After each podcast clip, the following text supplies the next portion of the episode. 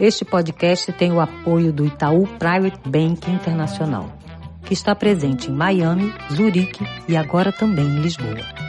Se Calhar é uma série de podcasts sobre brasileiros em Portugal. Criação e apresentação, Paulo Marcum. Trilha sonora e mixagem, Sami Tarik. Produção, Palavra Objetiva.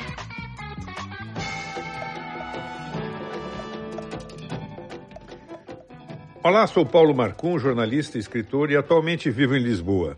Nesta edição do Se Calhar, vamos falar de educação e conversar com a atriz brasileira Luana Piovani. Teremos ainda novas dicas de investimento com Gustavo Tavares e informações sobre uma marca registrada de Portugal, o Azulejo. Fique com a gente, se calhar.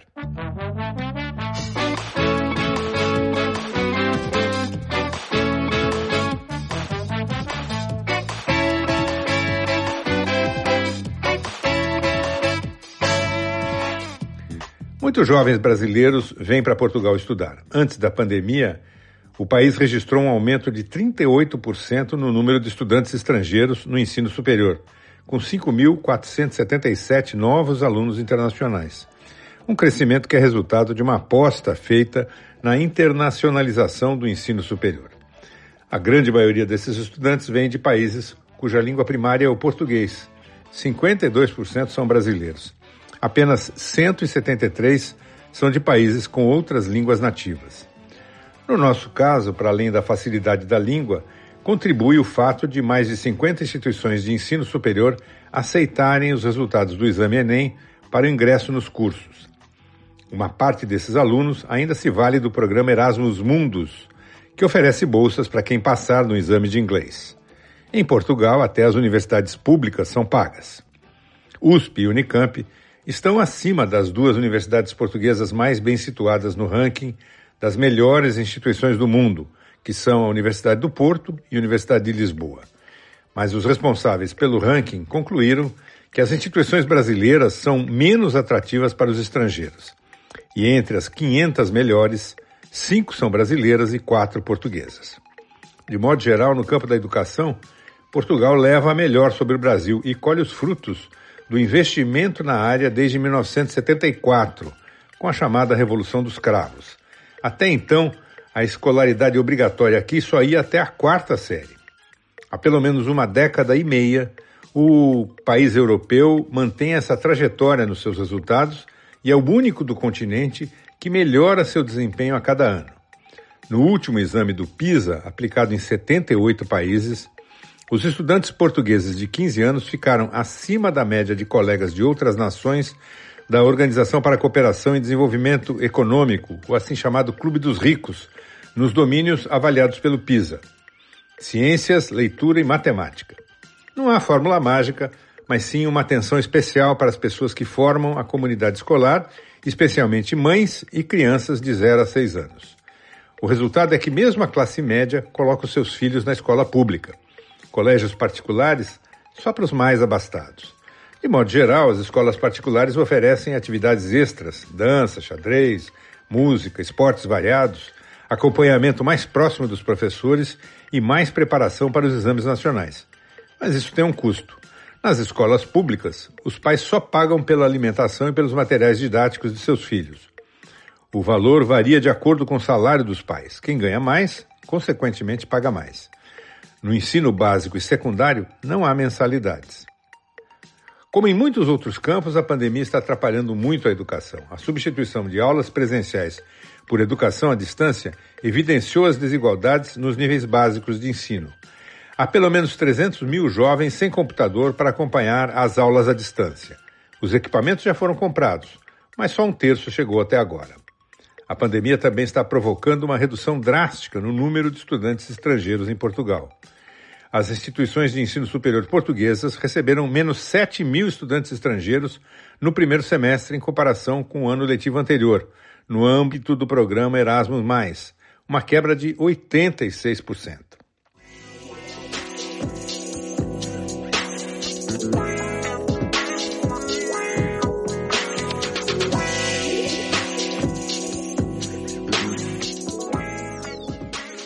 Convidada de hoje é a atriz brasileira Luana Piovani, que vive em Cascais, Aos 44 anos, Luana tem três filhos: Dom, que está completando oito anos, e os gêmeos Ben e Liz, de seis.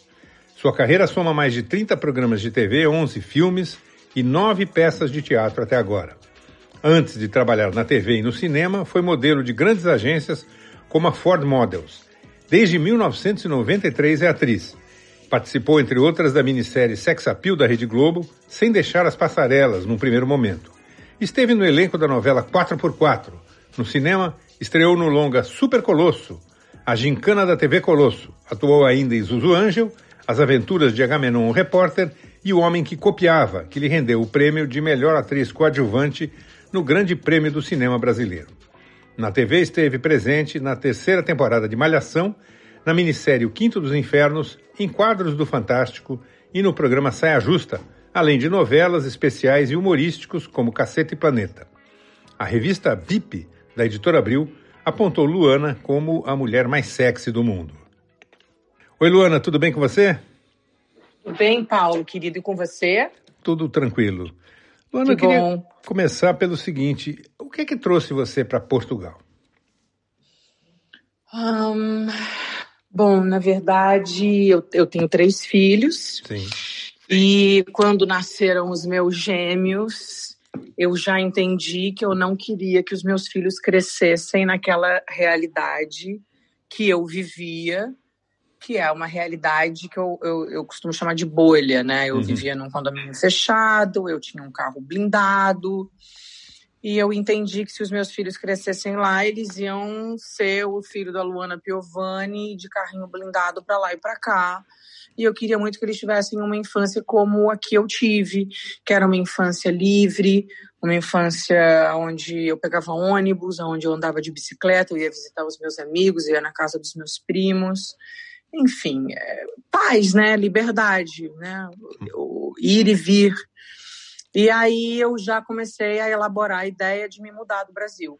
Mas, Mas por que Portugal? Eu tinha pensado em ir é. para Califórnia. Sei. É, Portugal acabou vindo depois para minha sorte. Tá. E, digamos assim, na, na comparação, qual foi a principal razão de escolher a língua ou foram outras coisas? Não, não. A principal razão de vir para Portugal? É, em vez de ir para a Califórnia. A, a, primeira coisa foi a, é, é a, a, minha facilidade por eu ter passaporte italiano e os meus filhos idem. Nós temos sim. cidadania italiana. Ah. E eu estava pensando em ir para a Califórnia e eu, enfim, tinha, já tinha procurado uns advogados e ia ter um custo bastante alto para mim. Uh, mas, enfim, eu estava encarando como um investimento. E, de repente, me caiu a ficha, até por conta de eu ter vindo por um convite do Rock in Rio Lisboa para Portugal. E então me apaixonei pela cidade, pelas pessoas, pela comida, pelo vinho. E aí me caiu a ficha. Eu falei, meu Deus, por que eu estou gastando dinheiro indo para Califórnia? Eu tenho que vir para cá. Uhum. E a carreira? É transferível? Pois é, engraçado, né? É, é, eu, nunca, eu nunca exatamente pensei e me preocupei com isso. E é curioso até, né, agora, assim, dando entrevista, começar a pensar nisso, porque se eu fosse para Califórnia, seria infinitamente mais difícil, né, ainda assim, uhum. começar uhum. a trabalhar. Mas eu também nunca tive medo do novo, nunca tive medo do difícil. Uh, já estou numa idade onde eu já não almejo mais status, né? Eu quero uma qualidade de vida boa, eu quero viver bem. Então, também não pensava em ir para Califórnia e virar, sei lá, Cameron Diaz. Para mim, uma peça de teatro, uma participação numa novela, um personagem, não importa. Eu queria ir trabalhar, ganhar o meu dinheiro e estar feliz com os meus filhos, né? É, é, conseguir oferecer uma vida de qualidade para eles. Isso você Enfim, conseguiu. e acabou que as coisas se mexeram, graças a Deus. Eu vim para Portugal e eu estou trabalhando super bem. Claro que uhum. o fato da língua e, e de algum jeito as pessoas me conhecerem por aqui facilita muito, né? Sim. E as crianças se adaptaram bem? Super. Olha, Paulo, eu costumo dizer que eu acho que a gente tem que se adaptar quando a gente perde coisas. Quando a gente uhum. ganha coisas, você não tem que se adaptar. Sim. Você só vai ser mais feliz, né? Uhum. Então, assim, frio. Cara, eu sou de São Paulo. São Paulo faz 5 graus, 7 graus. Aqui o dia mais frio que eu peguei tava 3. Não tá tão diferente assim de 7. Eu tenho roupa, sabe? Eu tenho lareira em casa, tenho aquecedor em casa. Então, o que, o que, eu, aqui tudo é bom não consigo achar ruim, assim. Já tenho amigos, os meus filhos não são, não têm dificuldade em fazer amizades, então ele já tem a maltinha, né, que é como eles chamam galera aqui. Uhum. Já tem a, a, galerinha deles aqui, a gente vive num, num lugar muito gostoso, numa casa muito confortável, a gente é bastante feliz. E eles estão em escola pública? Eles estão em escola pública. Do que é que você sente falta do Brasil aqui em Portugal? Eu sinto falta das pessoas, Paulo. Sinto falta dos meus amigos. Os meus pais, é, eles se mudaram para cá, agora eles estão no Brasil porque foram realmente, enfim, fechar as coisas. Meu pai foi fechar a empresa e tal, e estão se mudando definitivamente para cá. Então, graças a Deus, em breve eu já tenho os meus pais aqui. Mas eu sinto falta dos meus amigos e não é só uma falta, assim, da convivência feliz, assim. Eu sinto falta, mas com um pesar. É uma falta que, na verdade, eu queria que eles estivessem aqui usufruindo dessa vida. Uhum. E aqui a vida não é nem um sonho, não é nem um filme, não. Mas o fato de você ter tranquilidade na rua, você poder atender o seu celular, sabe? É, é, é uma dignidade humana, assim. No Brasil, a gente só se dá conta depois. A gente não vive, a gente sobrevive, né? Somos gnus na savana.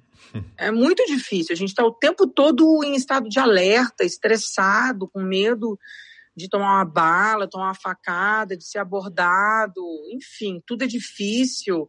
O, o, a gente tem medo de ser bandido, daí a polícia para, a gente tem medo da polícia também. É, é tudo muito difícil, gente. Deus me livre.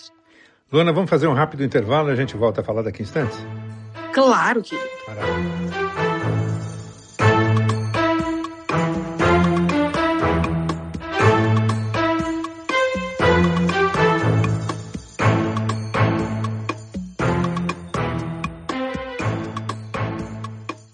Mais uma vez, vamos conversar com Gustavo Tavares, executivo do Itaú Private Bank, na Suíça, sobre investimentos em Portugal. Olá, Gustavo, tudo bem? Tudo bom, Marcon? Como vai? Tudo tranquilo. Nessa segunda conversa, eu queria falar um pouco da possibilidade, se é que existe, de Portugal ser uma espécie de porta de entrada para o investidor brasileiro se aventurar em outros mercados, sejam da Europa, Estados Unidos, outros países. É mais fácil do que a partir do Brasil?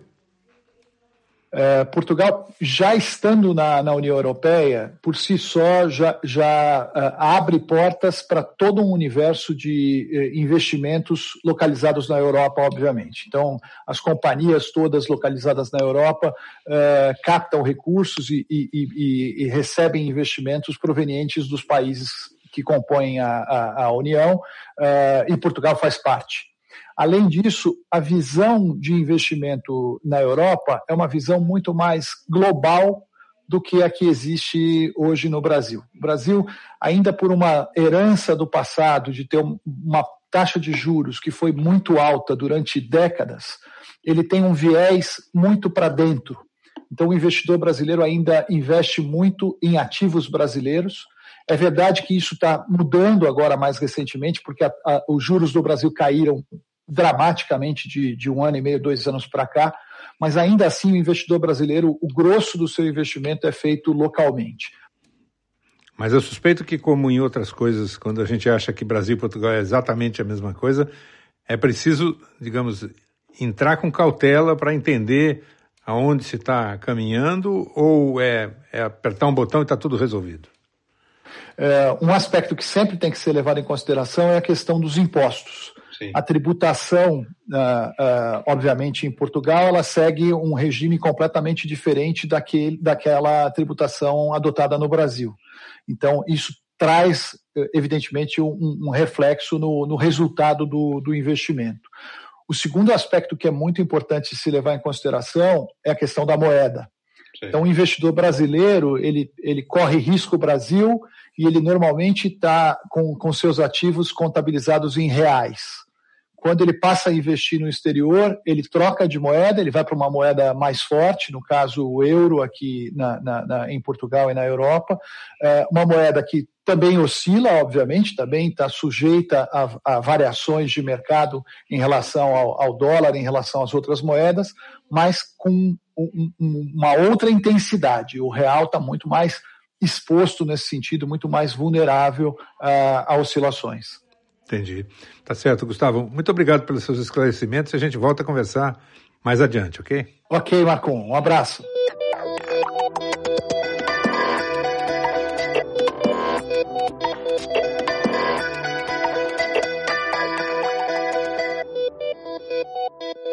Bem, estamos de volta com Luana Piovani, que vive em Cascais, aqui próximo a Lisboa.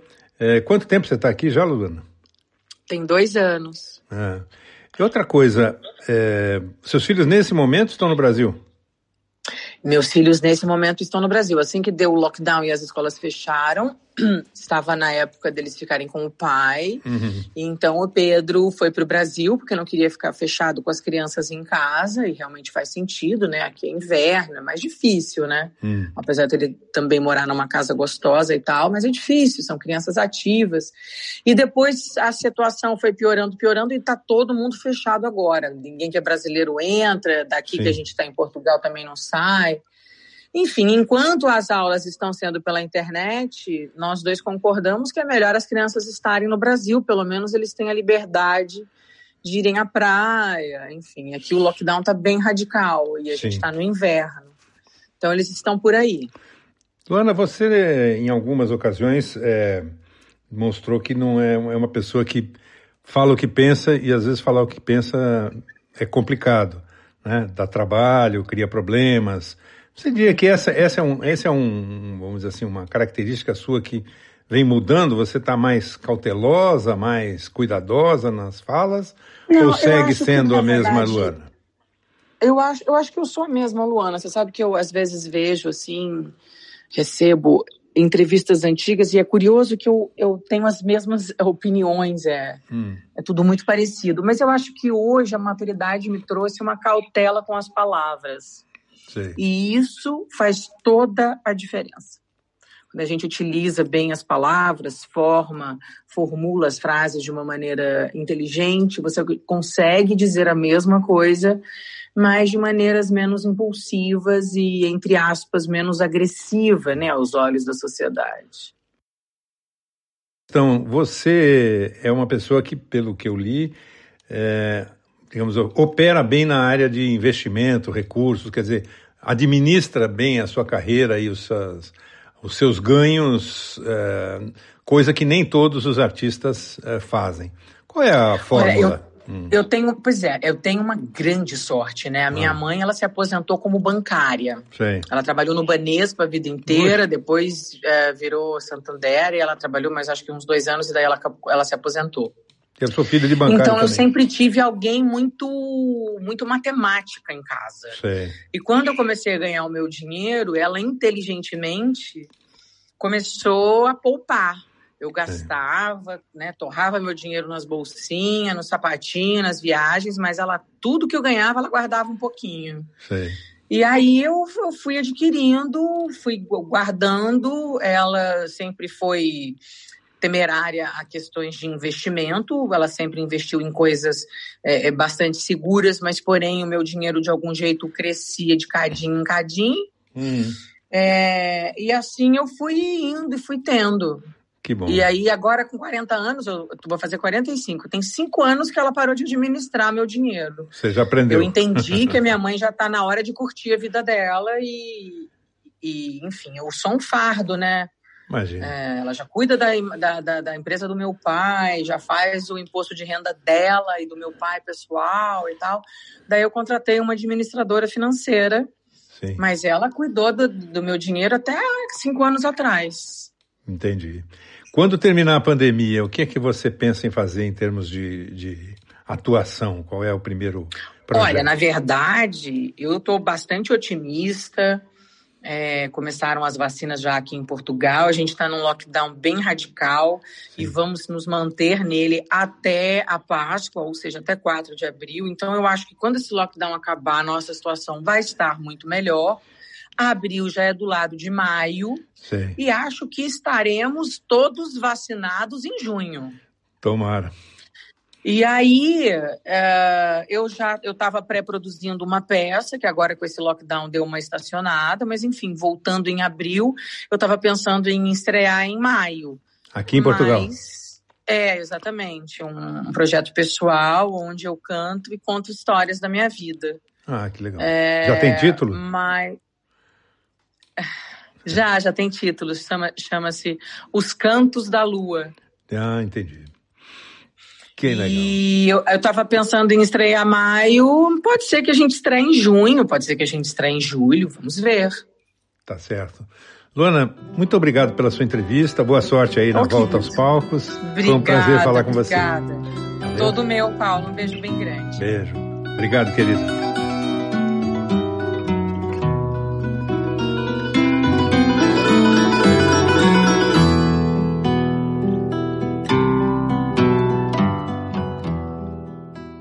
Um elemento presente em muitas fachadas que merece a atenção de quem caminha por Lisboa e outras cidades portuguesas: os azulejos. Lisboa é a cidade com mais azulejos no mundo. Eles chegaram aqui em 1498, trazidos pelo rei Dom Manuel I, numa de suas viagens à Espanha. Portugal aprendeu o método de fabricação e de pintura, e o azulejo português tornou-se uma das marcas de expressão mais fortes da sua cultura. Do Oriente, os portugueses copiaram o brilho e os motivos ornamentais. Da China, trouxeram o azul da porcelana. Da Holanda, vieram a pureza e a ideia de especializar os pintores. Em 1741, surgiu uma fábrica Santana que continua a funcionar. É a última grande fábrica de azulejos e faianças artesanais da Europa e fica aqui em Lisboa. Nesses tempos de pandemia, existe até uma espécie de museu digital do azulejo. O site www.azulejosporto.pt foi criado em junho de 2016 por Alba Plaza e Marisa Ferreira, como forma de preservar o patrimônio e torná-lo conhecido mundialmente. É um imenso painel digital de azulejos, cada um perfeitamente identificado, e ainda com a informação de qual foi a fachada em que foi fotografado. Quando for possível, vale conhecer o Museu Nacional do Azulejo, instalado em 1980 no Convento da Madre de Deus, em Lisboa. A cidade também tem artesãos especializados em restaurar azulejos antigos, como Isabel Colher e Cristina Lopes. O Conselho de Lamego, que é uma cidade histórica na região do Douro, vai catalogar todos os azulejos em prédios públicos e privados. Pretende, assim, garantir a preservação desse patrimônio cultural. Na fachada do prédio onde moro, em Lisboa, há um pequeno quadro de azulejos com a representação de Jesus Cristo. Em muitos prédios da cidade aparecem imagens de santos.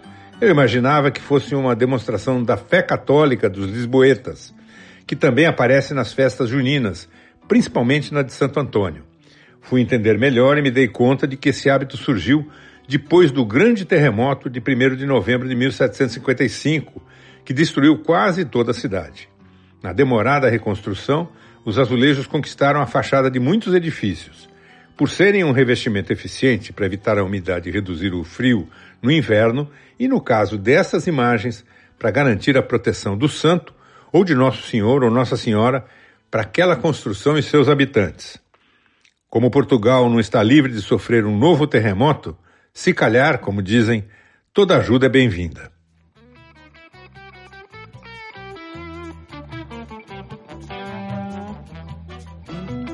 Este podcast tem o apoio do Itaú Private Bank Internacional, que está presente em Miami, Zurique e agora também em Lisboa. Se Calhar é uma série de podcasts sobre brasileiros em Portugal. Criação e apresentação, Paulo Marcum.